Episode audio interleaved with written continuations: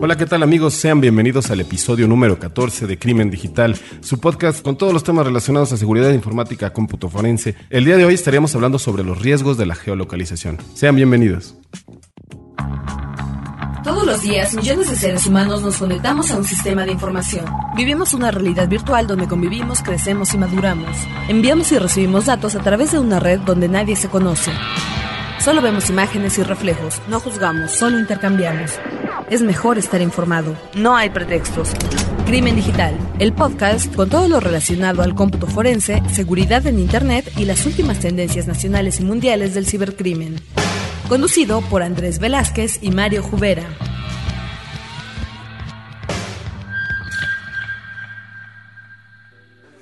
Así es amigos, bienvenidos. Andrés, bienvenido, ¿cómo estás? ¿Qué tal Mario? Un saludo a todos. ¿Cómo les va? ¿Qué tal? Pues listos aquí para... Ya empezó el Campus Party. Ya. Eh, finalmente en México regresa este evento que, que el año pasado eh, fue un boom.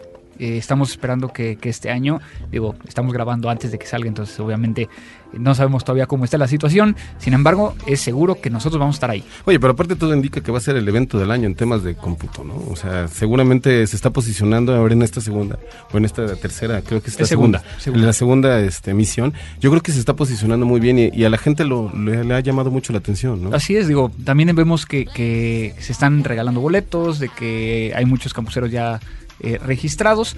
En particular, a mí me llama la atención mucho que, que, nos están preguntando vía Twitter qué día vamos a estar, que si vamos a estar en la inauguración, que si vamos a estar todo el día, que si no vamos a estar ratitos. Y pues bueno, yo creo que es momento de avisarles cómo va a estar, ¿no? Así es, Andrés. Pues bueno, les comentamos que vamos a estar el viernes 13. Así es, a las 11 de la mañana. Así es. Eh, de todas maneras, también hay que, hay que comentarles que Andrés vas a tener una participación el día sábado, ¿no? Así es, el, el sábado vamos a estar dando una conferencia que se llama Crímenes Digitales a las 11 y media de la mañana. Eh, después a la una y media me invitaron a estar en un panel acerca de hackeo ético.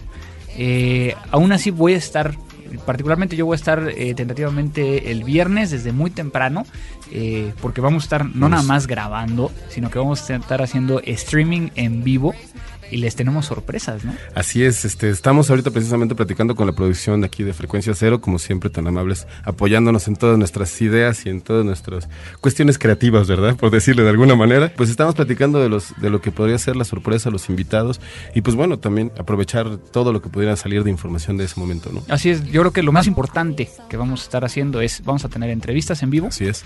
Vamos a tener streaming en vivo. Para aquellos que no pudieron llegar a, a ir a Campus Party, vamos a tener la posibilidad de que nos vean finalmente este en persona. Bueno, ahora sí me voy a tener que bañar. Exactamente.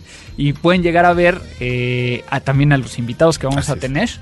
Y vamos a tener regalos para la gente que esté ahí. Exacto. Entonces, obviamente, si van a estar en Campus Party, tienen que agendarlo 11 eh, de la mañana, el día viernes 13. Y obviamente van a, van a saber dónde está porque vamos a llevar ahí unos, eh, banners, banners, y todo, o... vamos a estar ahí tratando de hacer un poco de, de, identificación de marca y sobre todo que también se acerquen a platicar con nosotros y que de una vez pues platiquemos y compartamos, ¿no? Precisamente, hablando de esto de compartir, Andrés, eh, quería comentarte que el día de hoy ya eh, recibimos algunos comentarios como siempre de, de, toda la gente que nos hace el favor de contactarnos a través del correo electrónico contacto arroba crimendigital.com a través de nuestras direcciones de Twitter, que la mía es jubera arroba Twitter y la tuya es Cibercrimen. Cibercrimen, exactamente. Entonces, bueno, la idea, eh, yo le quiero agradecer muchísimo en esta ocasión, Andrés, a Alejandro López, quien este, nos escribió un poquito y nos pregunta sobre si podemos dar algunas recomendaciones sobre libros de seguridad y cómputo forense. Okay. Bibliografía, ¿no? Sí, eh, aquí, y, y, lo hemos platicado eh, en situaciones o ocasiones anteriores, que hay muy poca literatura en español, lamentablemente. Uh -huh, uh -huh. Por ahí, eh, de los libros que hay allá afuera, eh, les puedo llegar a decir de tres que, que, conozco incluso a los autores y que de hecho uno de ellos acaba de presentar la semana pasada, eh, hizo el lanzamiento del libro que es eh, el ingeniero Oscar Lira, eh, hizo un libro para México, que okay. está llamado la, Cibercriminalidad, los fundamentos de la investigación forense en México. Y es muy interesante porque, además de ser un, un, excelente amigo desde hace muchos años y de que eh, se acercó a mí para pedirme alguna ayuda con, con, el tema del libro y que con mucho gusto le, le, lo apoyamos, es un libro que está basado en experiencias. Eso es buenísimo, ¿no? Porque Oscar eh, actualmente es, está dentro de, de, la Dirección de Servicios Periciales en la parte de informática y comunicaciones o telemática, informática y comunicaciones. Es decir, los peritos de México están a su cargo. Mm. Entonces, él está proponiendo nuevas metodologías, nuevas modificaciones a la ley en México y pueden llegar a encontrar su libro en el Instituto Nacional de Ciencias Penales, eh, fue quien, quien, editó el libro, eh, es, es, INACIPE, es como lo pueden llegar a buscar en, en internet para, para, aquellos que les interesa aquí en México. Adicionalmente, les tengo que recomendar uno de Jamie Cano, un colombiano, que tiene varios libros. No comparto, y, tengo que ponerlo desde esa manera, no comparto todo, ni con Oscar, ni con Jamie. Claro, claro, claro. Eh, y de hecho, eso es lo padre, ¿no? El poder llegar a sentarse a debatir muchas veces de que esto yo no, no estoy de acuerdo. Pero también tiene por ahí un, libro acerca de cómputo forense, también tiene muchos papers, este Jamie, ¿no? Y también por el otro lado, en la parte legal, en México hay un libro que a mí se me hizo muy bueno, que es un compendio prácticamente, que se llama... Eh, Delitos Informáticos 10 años después. Ok.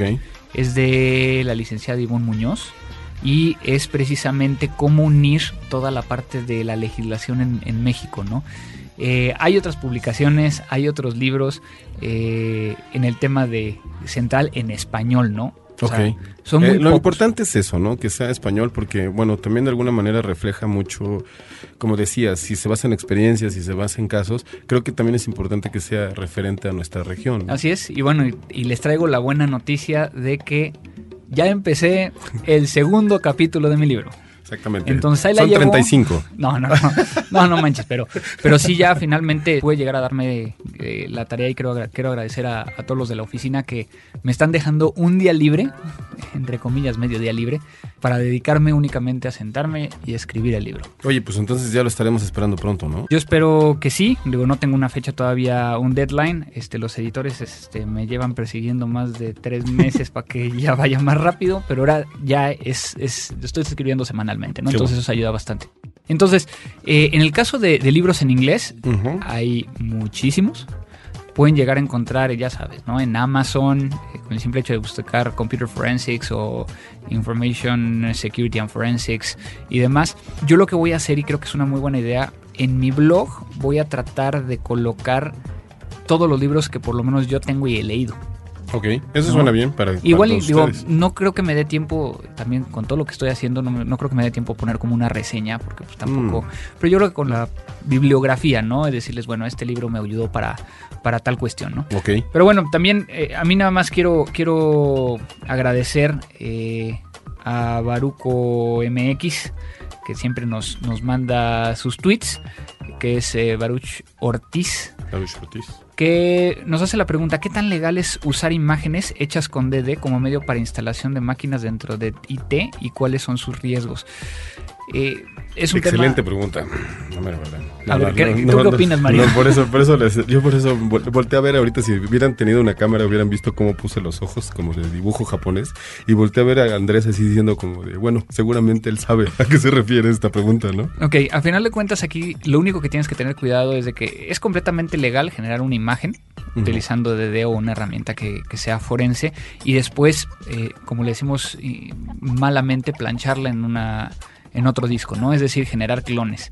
Entonces, hablando de, ese respecto, lo único que podrías llegar a tener un problema legal es si haces una imagen a partir de una computadora que ha sido usada por una persona y que por lo tanto ya tiene datos ahí es donde estarías duplicando esos datos y podrías llegar a tener algún problema con el tema de eh, ley de datos personales o privacidad, propiedad intelectual o demás. Si es un fresh install de un sistema operativo y utilizas el DD para generar la imagen y volverla a poner en el otro, pues no hay ninguna repercusión, ¿no? Perfecto, Andrés. Oye, pues también aprovecho para este, agradecerle también a Elizabeth, que ella este, nos escribió y nos dice que, aparte de, este, de felicitarnos, eh, todo el, sobre todo esta parte de la música, que, bueno, que muchas veces no están muy de acuerdo, ¿no? Yo creo que ya lo hemos platicado anteriormente y es, es una manera y es un reflejo de lo que nosotros muchas veces escuchamos en el momento de estar trabajando.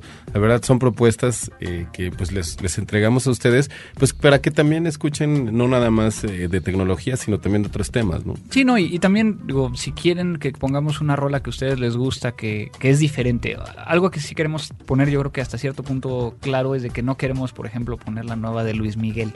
Sí, no, no, no, queremos. Creo que no va por ahí. este, porque eso la puedes oír en cualquier radio, ¿no? Entonces mejor ahí prende el radio. Pero si quieres escucharnos a nosotros y, nuestra propuesta y cosas nuevas, pues acá estamos, ¿no? Exactamente. Muchas gracias a todos los que nos están enviando twitters y yo creo que entramos al tema. Vamos a darle. Lo nuevo. Pues bien, Andrés, vamos a entrar de, de lleno a este tema de la geolocalización. Eh, en esta ocasión, bueno, han existido muchas preguntas, muchos comentarios, y sobre todo últimamente se ha hablado mucho de este tema y sobre todo de los riesgos ¿no? que también pueden existir. Entonces, vamos, a, vamos a, tratar de desmenuzar un poquito de qué se trata y sobre todo cómo nos puede llegar a afectar a la vida diaria. ¿no? Yo creo que sí, es un tema eh, que cada vez está siendo más integrado a las diferentes aplicaciones que hay de redes sociales y muchas de ellas ni siquiera nos están preguntando si queremos usarlas o no, sino que vienen activadas por default. Pero yo creo que lo primero que tenemos que hacer es, explicar Vamos qué es la. Mira, bueno, yo entiendo, Andrés, desde la perspectiva que, he visto en la práctica, sobre todo en la, en la red social de Twitter, que ese es un sistema que triangula tu posición y lo publica a través de las redes sociales. En este caso, he, visto en algunas herramientas como Uber, Tweet, y que de repente a una persona le dices, estoy en tal lugar, y te pone la liga para que te lo visualices a través de Google Maps principalmente. Creo que a grandes rasgos es esto, y bueno, no sé qué más podríamos sacar esto del dato técnico, digamos. Yo creo que, o sea, cumple completamente con, el, con la definición, ¿no? Es el poder llegar a ubicarte en un lugar en cierto tiempo. Y el tema es la geolocalización. Eh, si lo, dividimos geo, tierra, localización, el lugar donde estás en la tierra. Yo creo que una de, de las formas más puras de poder llegar a saber lo que es la geolocalización es el tema del Foursquare. Foursquare es una red social que se vincula con el Twitter y con el Facebook que te permite llegar a decir, eh, hoy estoy en frecuencia cero grabando. Y va a mandar un mensaje a todos tus contactos. Y si tú le das clic a, la liga que viene con el Foursquare, te va a aparecer un mapa de dónde está frecuencia cero. Entonces, eh, se, ha, hablado mucho al, respecto, ¿no? Yo la, primera que recuerdo que utilicé, y que muchas de ellas las utilizo eh, de una manera pues para probar la inseguridad, ¿no? Fue Latitude de Google. Ah, claro. Eh, o de Google Maps en este caso. Google Maps, sí. que es una, una aplicación que tú puedes llegar a dar de alta a tus amigos y estás compartiendo en tiempo real la ubicación de cada uno. ¿Dónde está el riesgo? Eh, pues, Vamos a ponerlo en una pareja. Exacto. ¿Dónde, está, el riesgo? Precisamente, ahorita a ver. Pues es tan sencillo como que la pareja va a saber dónde estás. Exactamente. ¿No? Entonces puede llegar a ser interesante desde el punto de vista que a lo mejor se ha utilizado y se ha visto desde, desde la perspectiva de que eh, no, no, es algo nuevo. No. Por ejemplo, los teléfonos celulares, algunos tú podías llegar a activar de que eh, en un plan empresarial tú activaras el GPS de los teléfonos celulares para que tú como empleador monitorearas a tu, a tu gente. Sí, también recuerdo de estos sistemas de seguridad para automóviles, ¿no? Que también te podían identificar si te salías de la ruta y automáticamente te hablaban por teléfono y si tú podías pedir la a través del teléfono podías pedir la localización ¿no? claro. del, coche. Entonces, eh, principalmente utilizado para trailers y, claro, y, envíos y, demás. De valores. Pero entonces, cuando empieza a, cambiar la tecnología, a tener todos estos dispositivos de, localización, en este caso, bueno, todos los teléfonos a partir del 2008, todos traen GPS. Todos. Eh, el tema, y por ejemplo, no sé si han visto en el caso del iPod Touch, tú puedes llegar a encender el sistema de localización del iPod Touch y aunque no trae un GPS adentro, por medio de los tweets, por medio de la información de los demás y por la IP y demás, puede llegar a tratar de deducir dónde estás. Yo creo que desde mi perspectiva tiene varios eh, problemas eh, lógicos, ¿no? Este, aparte, como lo decías bien, probablemente en un tomo como de chiste la situación de la pareja, de, broma, ¿no? Para que, para que sea un poquito más. Sin embargo, yo creo que el tema de la geolocalización tiene algunos, algunos puntos muy ásperos, como esto de poderte localizar en cualquier punto, ¿no? Y en cualquier lugar y en cualquier momento. Creo que tiene eso un problema, ¿no? Tiene un, problema y, yo lo expuse en alguna conferencia eh, este año acerca de, por ejemplo, pude llegar por medio de Twitter, eh, que es donde puedes llegar a, saber a lo mejor precisamente lo platicaba yo ayer en, un evento con gente de, con tuiteros. Les decía es que tú puedes ver el timeline de alguien y puedes llegar a saber si es maniático, depresivo, este, si es introvertido, si es extrovertido y demás. Pero si empiezas a agregarle cuestiones de que cada vez que tuitea, como es el caso de Uber Twitter, eh, tiene la posibilidad de que esté actualizando la último, el último lugar desde donde estás tuiteando, puedes llegar a tratar de inferir dónde trabaja, puedes llegar a inferir en qué escuela va, puedes llegar a inferir que a lo mejor si siempre tuitea los martes acerca de que está yendo al gimnasio, a lo mejor pues por medio de, del hecho que ya sabes que es un gimnasio, ya sabes dónde está y ya sabes que está yendo todos los martes, ¿no? Entonces muchas veces nos quejamos de, de es que, ¿por qué hay tanta inseguridad? Pues porque estás abriendo la ventana y estás gritando dónde estás. Y, aparte de eso, también existe el tema de que ni siquiera saben que existe esa aplicación en muchas de las personas que son usuarios del Uber, ¿no? Y de, estas aplicaciones. A mí me, me, parece muy peculiar que de repente en los timelines, sobre todo de Twitter, eh, al día eh, en el, por ejemplo, en el de crimen digital aparecen 20 o 30 ubicaciones de personas, ¿no? Entonces, y yo creo que yo te puedo asegurar que el, el 80% de las personas no sabe que están dando su ubicación, si no ya lo hubieran quitado. ¿no? Sí, sí, sí. O incluso, por ejemplo, puede llegar a suceder que tú hayas tuiteado, que lo hayas activado algún día y después lo desactivaste, pero nunca borraste la ubicación inicial.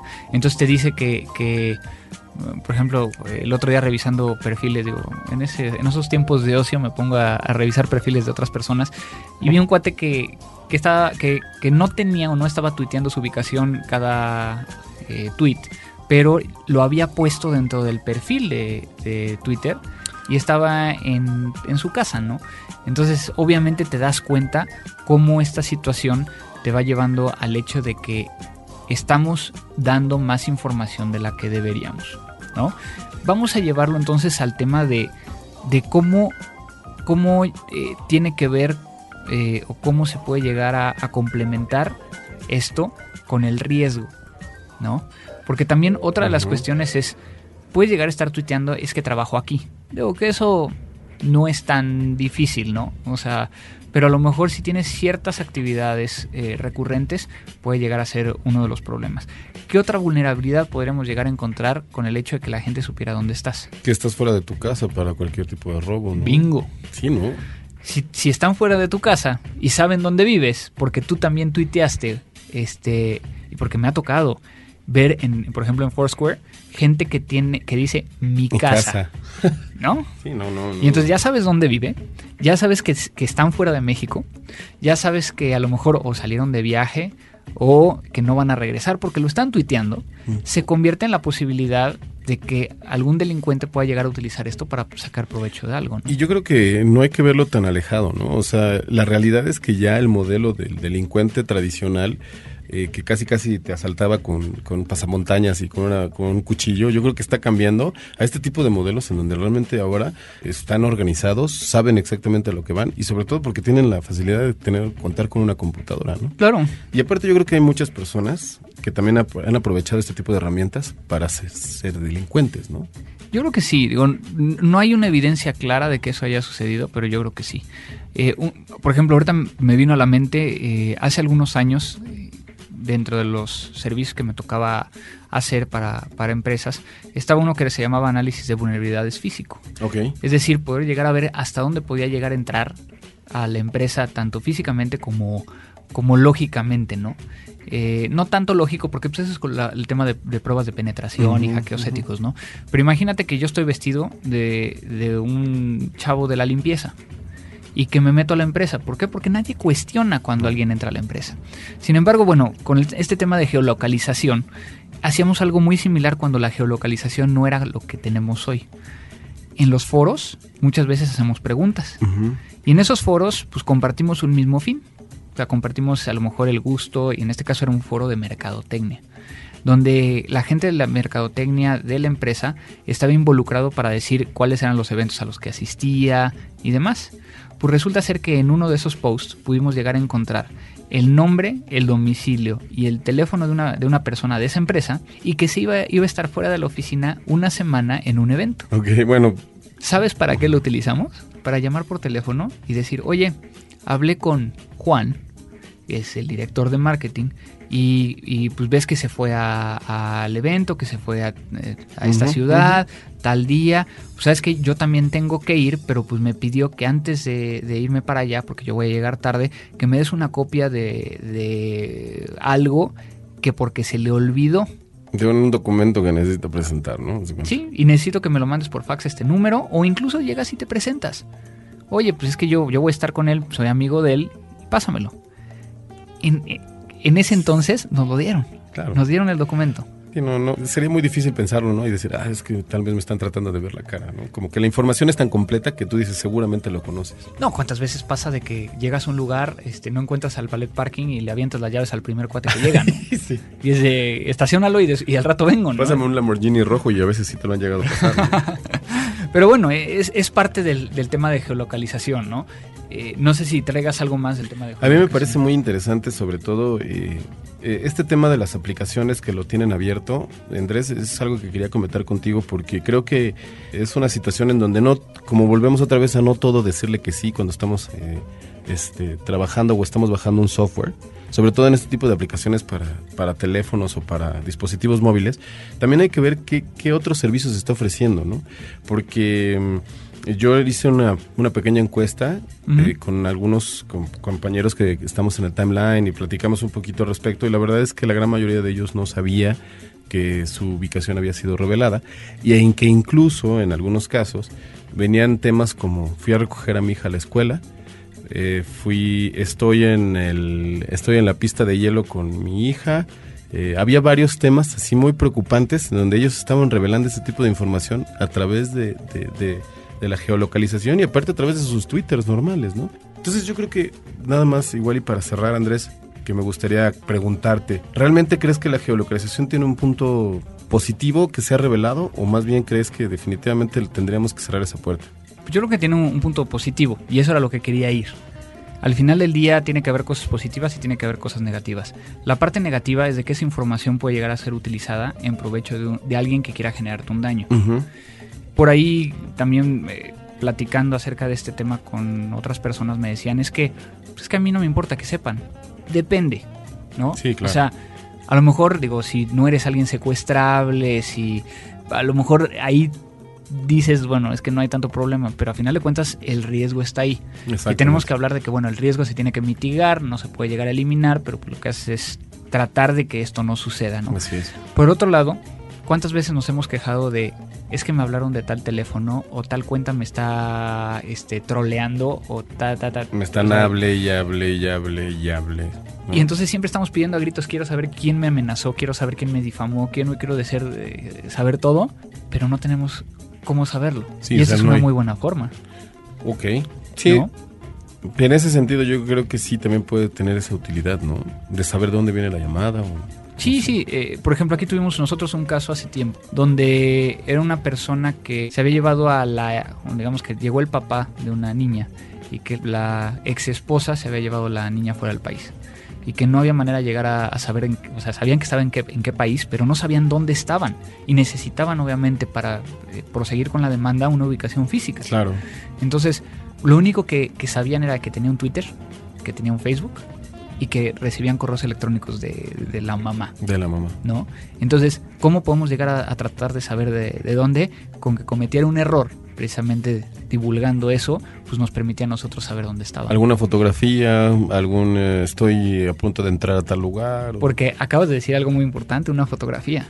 Las fotos pueden llegar a estar tagueadas con geolocalización. Por ejemplo, en las nuevas Blackberries, tú puedes llegar en la parte de opciones a ponerle que eh, uno, cuando tú le des clic para tomar la foto, tome los datos del GPS y los meta dentro de los metadatos o los EXIF dentro de la, de la imagen. Sí, yo vi algo parecido también con, eh, con una herramienta que es para MySpace en donde también aparece ya cuando tú tomas una fotografía puedes taguear la posición en el mapa y aparte te sugiere, ¿no? Puntos como el Zócalo, como el Monumento a la Revolución, te sugiere, entonces tú ya la ubicas en ese momento y entonces me imagino que debe de servir para estas esta situación de Google Maps en donde aparecen como lugares relacionados. ¿no? Es una forma, eh, pero al final de cuentas, digo, y, por ahí, si quieren llegar a, entender un poquito más de esto, se llama la parte de EXIF o metadatos de los archivos JPG. Eh, dentro de la cabecera, primero tenemos el identificador de, eh, del tipo de archivo que es,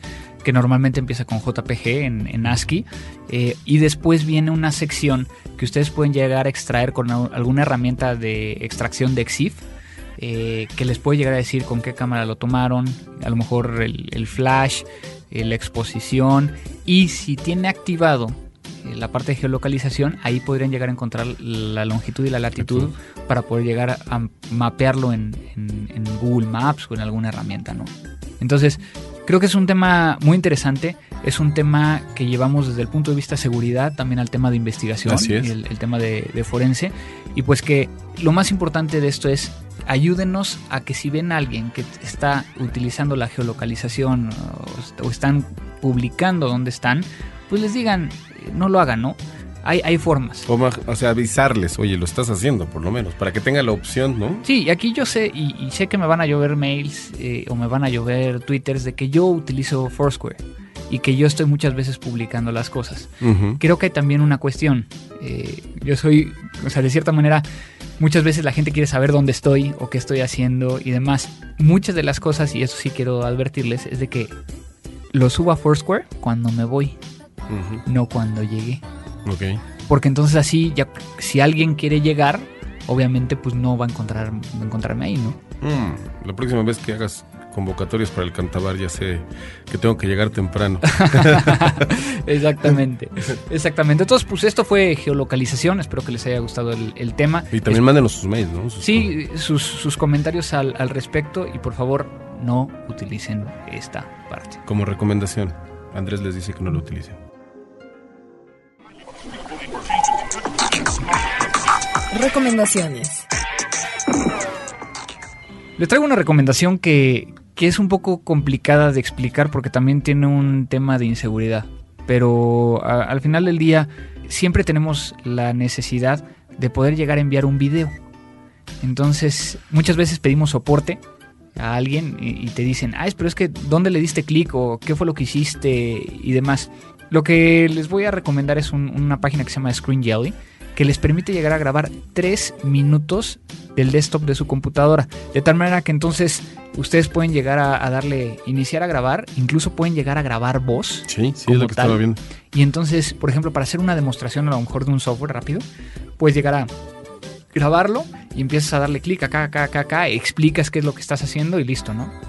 O para pedir soporte, o para N número de cosas. Una de las cuestiones interesantes es de que puedes llegar automáticamente desde la misma página, enviarlo vía Twitter o enviarlo vía email.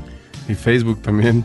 Sí, sí, sí, no, está, muy interesante. Oye, pero, ¿por, qué, pero ¿por qué nada más tres minutos, no? Debería de ser un poquito más. Ah, porque pues, es la parte de... Para que baile el mono hay que ponerle una moneda. Entonces, obviamente, pues Acuérdate que, también tienen que pagar ellos el, el, tema de el espacio que están ocupando, ¿no? Esa es mi recomendación del día de hoy. Eh, tengo una segunda recomendación eh, pequeña que hacerles. Acabo de ir la semana pasada al lanzamiento de, una iniciativa de un mexicano que me llamó mucho la atención, que se llama EcoTweet. Este, es un mexicano que eh, a partir de el entendimiento de que cada uno de nosotros consumimos pues, electricidad y estamos desgastando el, medio ambiente para poder llegar a combatir el, tema de deterioro climático, si tú tuiteas por medio de esta aplicación web, cada tweet va a combatir y generar eh, cierto ingreso para poder llegar a poner o equilibrar lo que estás haciendo mal en este planeta. Es un poco complicado de, de explicar, porque son, son, bonos de carbono y entonces como de los 360 y de disminuirlos y aumentarlos. Sí, y entonces nos estaba platicando de cuántas toneladas de carbono generamos y entonces eh, cómo puedes llegar a, resarcir el daño y entonces van a hacer comunidades y, y demás, ¿no? La verdad, Digo, no quiero, no quiero darles mucha información porque la verdad está un poquito complicada. Si realmente les interesa, entren a ecotweet.com. Eh, es una iniciativa que, que, va a estar en México, en Estados Unidos, se va a empezar a, a ir hacia otros lados. Y que cuando tú tuiteas por ahí, estás ayudando a, por ejemplo, a la selva en Chiapas. y, tú puedes llegar incluso a elegir hacia dónde quieres que se vaya, eh, aunque también por el hecho de que se haya tuiteado, por ejemplo, desde México, detecta la IP y, manda, hacia ese lado, ¿no? Oye, qué interesante. y lo más chido, o por lo menos lo que a mí más me gustó, fue que tienes una calculadora. De que entonces tú le pones este, cuántas televisiones tienes, eh, si tienes carro, si no tienes carro, y te hace un cálculo de cuánto gastas. Y entonces cuando tú mandas los twitters te va contabilizando y por ejemplo si llevas, no sé, en el número de twitters te puede decir, ah, bueno, pues tú ya ahorita ahorraste eh, que a lo mejor 10 bombillas de luz estén encendidas durante 10 días. Y entonces te va diciendo con esos tweets cuánto se ha estado aportando, ¿no? Hay otros patrocinadores que también están Oye, está muy interesante. De hecho, en algún momento también, eh, nada más un poquito más sobre este tema, muchas veces cuando nosotros estamos retuiteando o mandando mails sobre estas causas este, ecológicas, también estamos gastando más recursos, ¿no? Eh, sí. Entonces mejor hay que, hay que informarnos un poquito sobre el tema y ver de qué manera estamos apoyando realmente, ¿no? Así es, es un tema que, que, que está muy, muy verde. O sea, es una plataforma beta, o sea, lo acaban de lanzar como tal. Sin embargo, pues yo quiero invitarlos a, que lo hagan, ¿no? Al final del día también cuando te suscribes y demás, puedes llegar a, ganar una expedición en crucero al Polo Norte con National Geographic, ¿no? Entonces, está muy, está muy padre, denle una revisada. Ahorita, por ejemplo, desde que salió la herramienta que fue hace un par de días, este, hasta donde llevamos ahorita que estamos grabando, 30 millones y medio de focos de 100 watts por una hora han sido neutralizados gracias a esta herramienta. Muy bien, ¿eh? Muy bien. Entonces, pues den una revisada. Así es. ¿Y tú qué traes? Pues bueno, Andrés, fíjate que eh, yo lo que traigo en este momento es algo una gripa impresionante. Es una gripa impresionante que no me permite platicarte como debería ser, pero bueno, digamos que lo estoy diciendo muy animado, ¿no? Pero bueno, te voy a platicar en esta ocasión de lo que significa el lugar en donde yo aprendí de benchmarks. Ok. Se llama Tom's Hardware. Es un portal en Estados Unidos que eh, publica todo el tiempo estos análisis de las diferentes marcas y de las diferentes ofertas que hacen los fabricantes. ¿Por qué es tan, tan interesante? Porque bueno, yo en algún momento eh, me veía en, la problemática de llevar una cuenta de procesadores y el problema es que yo no entendía qué diferencia había entre velocidad, rendimiento, que era este famosísimo medirlo a través de gigahertz o a través de performance, a través de todo este tipo de cuestiones que los fabricantes muchas veces nos están tratando de vender cuando tratamos de adquirir un equipo nuevo, ¿no? O queremos hacer de nosotros más, más poderoso. En este caso, Tom's Hardware, de una manera muy sencilla, te explica cuáles son las mejores eh, computadoras o cuáles son las que tienen el más alto rendimiento a través de ejemplos prácticos. Donde, por ejemplo, te dice que un procesador con mayor rendimiento quiere decir que probablemente si tú pusieras a un, a un adulto y a un niño caminando una distancia, el adulto daría menos paso menos pasos que el niño, por lo tanto el adulto consumiría menos energía. Entonces, a través de estas analogías que muchas veces se utilizan en el ambiente de, las, de, la, de la computación, en Tom's Hardware pueden descubrir qué es lo que está sucediendo cómo impacta en tu equipo las diferentes aplicaciones, cómo se, cuál es el rendimiento óptimo para un equipo de tal gigahertz o de tal procesador. Y además de descubrir en el mercado cuáles son las ofertas más valiosas. Lo más interesante de Tom's Hardware, a diferencia de otros sitios, es que no obedece a ninguna marca. ¿eh? Es total y absolutamente eh, neutral. neutral. Entonces la verdad es que yo a partir de ese momento empecé a leer un poco sobre este tema y descubrí que pues bueno, la, la idea de que muchas veces una un fabricante nos dice que tiene la computadora más rápida o con el performance más elevado o con, tal vez con el sistema más, eh, digamos, más optimizado, probablemente obedece a sus propios intereses y no necesariamente a lo que nosotros necesitamos o requerimos, ¿no? No, súper bien. O sea, a final de cuentas, cuando hablamos de un benchmark, estamos hablando de una comparación, pero una comparación técnica y avalada con ejercicios y, digamos que pruebas, ¿no? Así es. Porque muchas veces encontramos sitios donde te dicen, ah, es que este es mejor que este porque pude llegar a correr este juego. Realmente no es por eso, ¿no? O sea, acá hacen pruebas de estrés, hacen pruebas de, de a lo mejor eh, cuánto tiempo tarda en, calcular un punto flotante, en el caso de los procesadores y demás, ¿no? Pero creo que es importante porque te lo explica de una manera mucho más digerible, ¿no? Y yo creo que también esto, esto tiene mucho que ver con que muchas veces en el momento que queremos adquirir un equipo el que sea, ¿no? Desde un teléfono hasta una computadora, muchas veces tendemos a, tratar de investigar. Por lo menos eso es lo que, lo que se está haciendo en últimas fechas. Entonces, tal vez contar con este tipo de, sitios como Tom's Hardware, creo que te ayudan mucho a, la decisión de tu compra, ¿no? Claro, claro, porque al final de cuentas muchas veces entras a, tratar de, de comprar una computadora, como bien dices, y oye, ¿por qué me están, eh, por qué me salen 200 dólares más el, el Core 1, el, el Core i7, i7, que el i5 y y no entiendes el por qué, ¿no? Cuando realmente el i5 a lo mejor es de mayor megahertz que el otro, pero el bus es diferente. Entonces ahí es donde te, sí, te tal llega cual. a ayudar, ¿no? Así Digo, es. es un, un sitio que, que yo llevo también visitando desde hace muchos años y pues una, una excelente referencia para todos los que nos están escuchando. Gané otra vez, ya van 2-0, caray, estoy bateando súper bien este año. Me parece perfecto. Pero bueno, recordarles que ya nos tenemos que ir. Este, espero que lleguen rápido a su destino si nos están escuchando en el coche, ¿verdad, Antonio? Este, y para todos los demás, pues muchísimas gracias. Eh, recuerden que estamos saliendo cada 15 días. Pueden mandarnos correos electrónicos a contacto arroba crimendigital.com, a nuestros twitters eh, arroba jubera y arroba cibercrimen, nuestro buzón de voz 01800 087 2423. Nos vemos en Campus Party, nos buscan, nos dicen yo escucho Crimen Digital. Como, como la joya, y les vamos a dar un- una bonita calcomanía para que pongan. No, no, no vamos a llevar ni calcomanías ni, ni, No, no es ni- ni portaplacas No, ni nada. la verdad es que nos daría mucho gusto conocerlos, ¿no? Sí, sí, y que, y que nos digan ahí.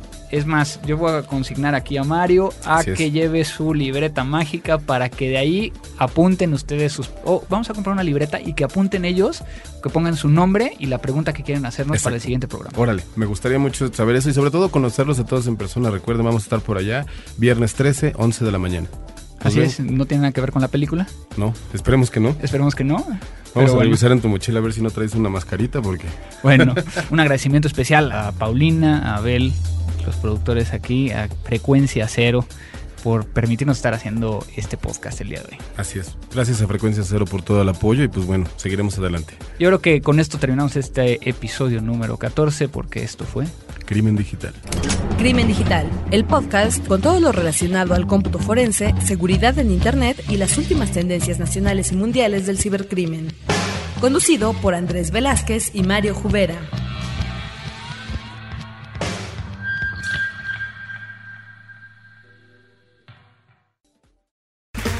Okay, round two. Name something that's not boring. A laundry? Ooh, a book club. Computer solitaire, huh? Ah, sorry, we were looking for Chumba Casino. That's right. ChumbaCasino.com has over 100 casino style games. Join today and play for free for your chance to redeem some serious prizes. ChumbaCasino.com. No purchase necessary. Where prohibited by law. 18 plus terms and conditions apply. See website for details.